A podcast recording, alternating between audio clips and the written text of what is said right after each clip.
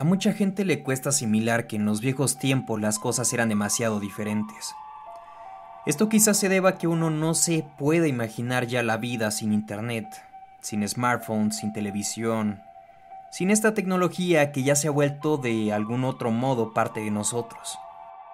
Somos muy dependientes de ello. Para más contexto hay que entender lo siguiente. Todos estos nuevos avances, estos nuevos descubrimientos, todos los grandes logros de la sabiduría humana por medio de la ciencia cambiaron bastante al mundo. Por lo tanto, si hablamos del pasado, no es necesario ser tan filosóficos para comprender que nos referimos a un mundo muy distinto al que tenemos hoy en día. Hace aproximadamente más de 200 años en el pasado, las costumbres eran otras, por ejemplo, en estas bodas de antaño la gente solía hacer otras cosas para divertirse. Muchas cosas que hoy en día serían demasiado aburridas, con el perdón a nuestros ancestros, ¿verdad? Tengo que repetirlo. No habían televisores, ni celulares, ni nada a lo que se asemeje. Por lo tanto, ¿qué hacía antes la gente para divertirse en una boda?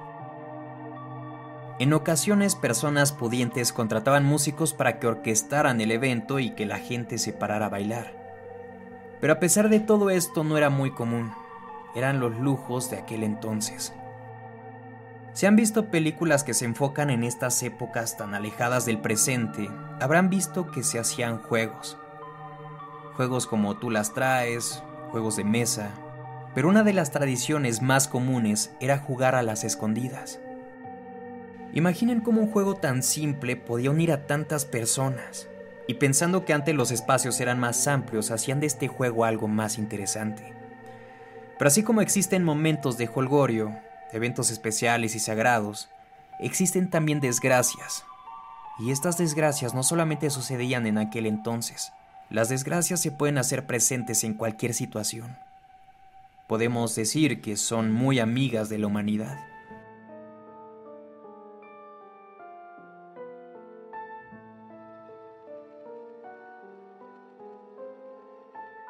La siguiente historia se tiene como un hecho verídico. Quizás se haya tergiversado al pasar los años y es muy posible que ya la hayan escuchado, pero se dice que existió en la vida real. Sucedió en Europa. Los recientes novios estaban festejando junto a familiares y amigos. Se les veía muy contentos y se veía que realmente se querían demasiado. Pasada la cena, se reunieron muchos invitados y por ende los novios para jugar el ya mencionado juego de las escondidas. Lograron contratar un buen lugar para llevar a cabo esta ceremonia. Era bastante grande, muy espacioso. Parecía una hacienda con muchos lugares secretos, un sitio perfecto para jugar este juego. La tradición ponía en regla que el que comenzara a buscar a todos sería el novio. Así que al terminar de contar con los brazos cruzados y recargado contra la pared, comenzó a recorrer la casa enorme en busca de los invitados y de su esposa. Pasados los segundos, luego los minutos y posteriormente pasó una hora, surgió un pequeño problema. La novia o sea, su mujer no aparecía. Era la única que faltaba en ser descubierta.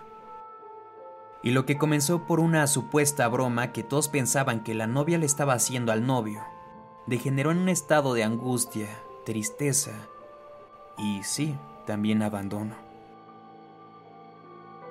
Pónganse en los zapatos del novio. El tiempo avanzaba y no aparecía.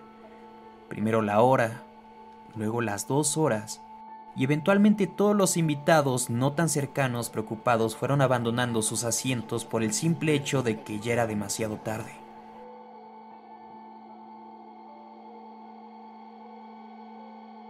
Solo se quedaron los familiares y uno que otro amigo a abrazar al novio y darle ánimos. El pobre no sabía ni cómo sentirse. Muchas preguntas surgían por su cabeza. Era imposible pensar que tenía un amante, pues ellos eran básicamente uña y mugre, eran inseparables, estaban todo el tiempo juntos.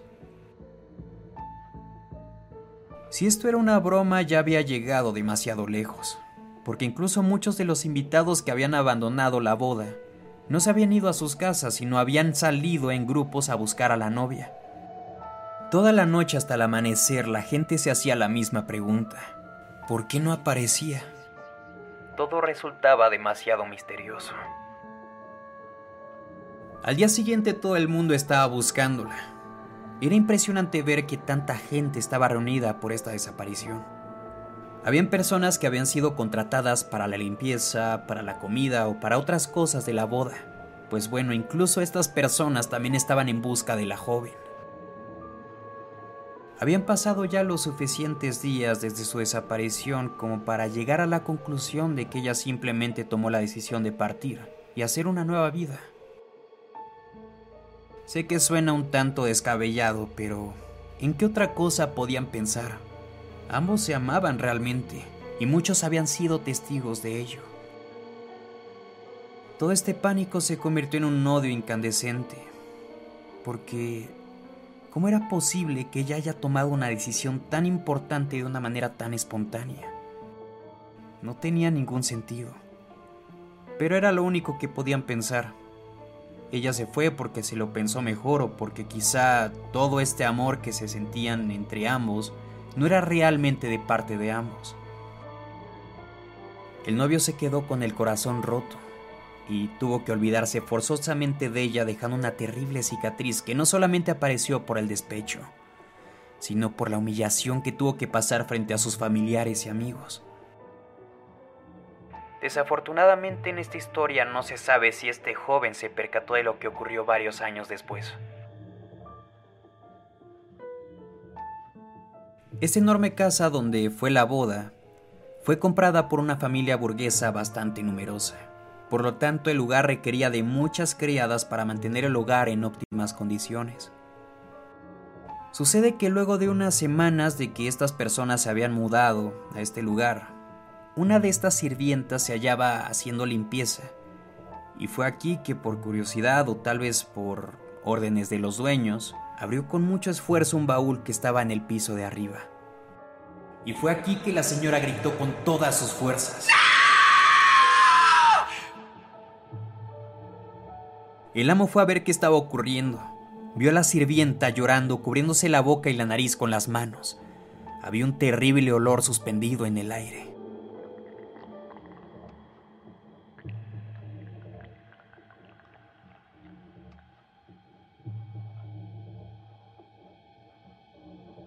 ¿Cuál fue su sorpresa que al asomarse y ver lo que había dentro del baúl, vio una mujer en posición fetal casi momificada? Era una imagen horrorosa. El cadáver era tan tétrico que causaba terror a quien la veía. Y esto por sobre todas las cosas no habla solo por el hecho de ver un cuerpo humano descompuesto desde hace años, sino que había un dato que causaba más misterio al asunto. Sabían que aquel cuerpo era una mujer porque llevaba puesto un traje de novia.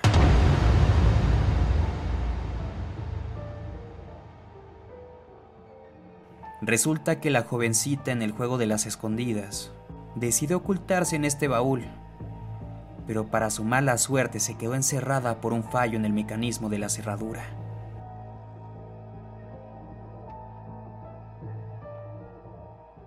La familia burguesa decidió simplemente enterrar este cadáver con todo y el baúl por respeto a la persona fallecida.